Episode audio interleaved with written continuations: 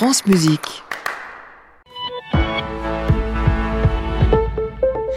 L'heure d'un nouveau point sur actualité avec Marie-Hélène Duvigneau. Bonjour Marie-Hélène. Bonjour Jean-Baptiste, bonjour à tous. Des opérations escargots un peu partout en France et des blocages à Paris ou encore à Lyon. Les agriculteurs en colère promettent de mettre la capitale en état de siège sans limite de temps. À partir de 14 heures, la FNSEA et les jeunes agriculteurs du Grand Bassin parisien ont prévu 8 points de blocage sur les autoroutes menant à la capitale. Le gouvernement a mobilisé 15 000 membres des forces de l'ordre et déployé des blindés autour de Ringis, des forces de l'ordre qui devront intervenir avec la plus grande modération seulement si la sécurité des personnes est menacée ou si des bâtiments sont pris pour cible. Le président des jeunes agriculteurs d'Île-de-France assure qu'ils n'ont pas l'intention d'entrer dans Paris. Un mouvement qui va peser sur le discours de politique générale de Gabriel Attal. Demain, devant les députés, le Premier ministre devrait mettre la valeur travail au centre de ses propos. Une façon de parler aussi aux agriculteurs qui demandent justement de pouvoir vivre dignement de leur travail. Mais l'enjeu sera de ne pas éclipser le reste.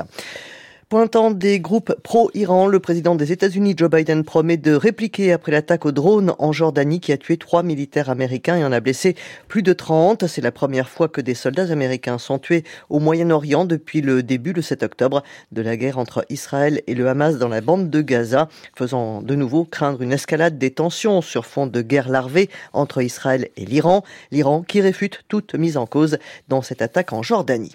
À Gaza, les combats meurtriers continuent entre l'armée israélienne et le Hamas à Khan épicentre de la guerre dans le sud du territoire palestinien, pour négocier une trêve. William Burns, le directeur de la CIA, a rencontré hier à Paris de hauts responsables israéliens et égyptiens, ainsi que le premier ministre qatari. Cette réunion a été constructive, a indiqué le bureau du premier ministre israélien, précisant toutefois qu'il demeurait des différends entre les partis qui continueront à discuter cette semaine.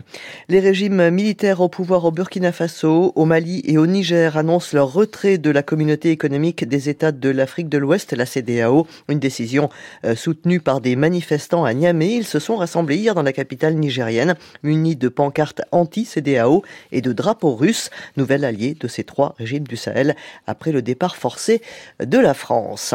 Et enfin, symbole des déboires du secteur en Chine, un tribunal de Hong Kong ordonne la liquidation euh, du géant immobilier en difficulté Evergrande. Le groupe coté à Hong Kong a accumulé une dette de plus de 300 milliards de dollars. Le tribunal doit présenter dans les heures qui viennent le détail de son jugement et pourrait nommer un liquidateur, mais pour l'instant, difficile de savoir comment une décision prise dans la région semi-autonome de Hong Kong peut se concrétiser en Chine continentale où le groupe est basé.